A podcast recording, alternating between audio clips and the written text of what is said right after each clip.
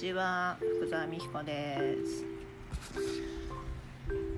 今日は何を喋ろうかなと思ってたんですけど、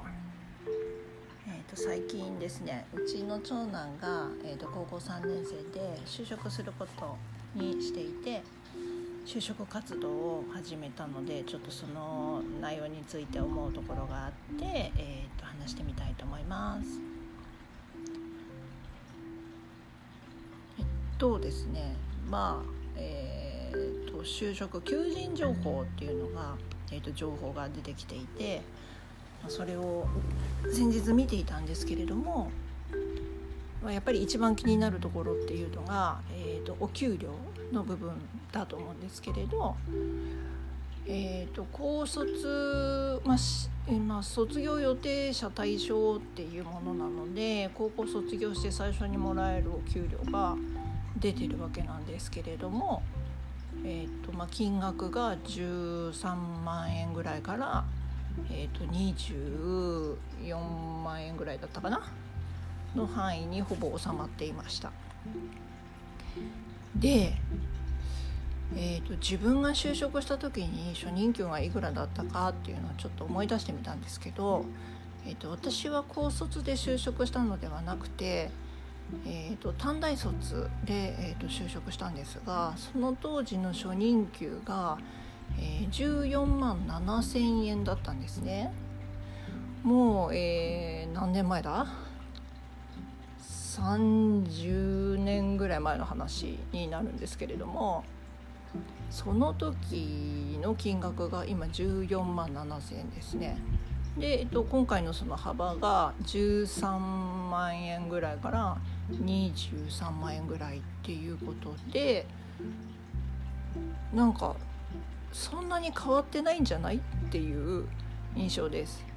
まあ、あの高卒と短大卒っていう違いはあるんですけれども思ったより上がってないなっていう印象です。私就職する時代してする頃っていうのは自分の両親たちに聞いた初任給っていうのは確か1桁万円だったと思うんですね。5万円から8万円ぐらいじゃなかったかなと思うんですけどでああそうなんだ。で私の時が14万7,000円だからまあ5まあ倍ぐらいにはなるんだなっていうふうにその時に思っていてだから今回も倍ぐらいにはなるんじゃないかなっていうふうにうっすら思ってたんですけどなんとなんと倍どころかほぼ同じというびっくりな結果でした。それでも先日確か、えーと、最低賃金が、えーと、全国的に20何円だったか上がるとかっていう話も聞いていてあの着実に賃金は上がっているように感じていたんですけれども思ったほどの差が出ていないっていう状況でこれっていうのは例えばなんですけれど給料って最近そんなに上がってないと思うんですね。それに、えっと比べて例えば、え、健康保険であったりとか厚生年金であったりとかっていうのはじりじり上がっていくし物価もまあ確か2%程度の上昇を目指すあインフレか。2%程度のインフレを目指すっていうようなことを言ってたかなと思うのでいや待てよとその引かれるものや物価が上がっていく率に比べてお給料の上がり要は収入が減ってるんじゃないかというふうに今はたと感じました。まあ、私が卒業した頃っていうのはちょうどバブルの最終ぐらいだったのでもう弾ける直前だったと思うので、まあ、景気は良かったんですけどちょっと今の暮らしっていうのはどうなんだろう日本っていうのはもう今後衰退方向に行くんではないかとちょっと心配しています。なんか偉そうなこと言ってますけど私は、えーと、政治経済は相当苦手で学生時代には赤点を取ったことがあります。そんな私ですらえちょっとやばいんじゃないのっていう風に感じる最近っていうのはどうなんだろうなって思います。やっぱりここはお金の勉強っていうのをしなくちゃいけないんじゃないかなって。ただなんとなく、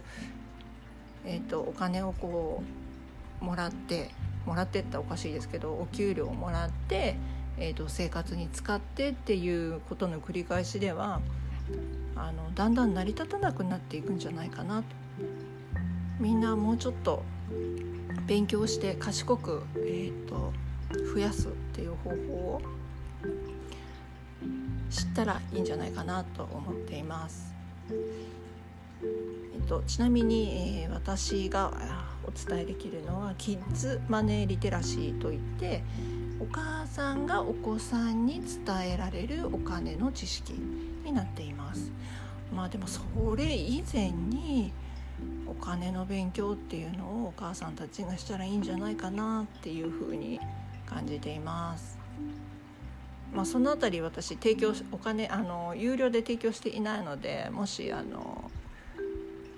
聞きたいなっていう相談したいなって思う方いらっしゃったら連絡いただければいいかなと思います。えーと、最近のブログでは、えーと、私の過去のお金の失敗談なんかも載せていますのでブログの方を見ていただいてもいいのかなと思います。今日はそんなところですかね。はい、ではまた。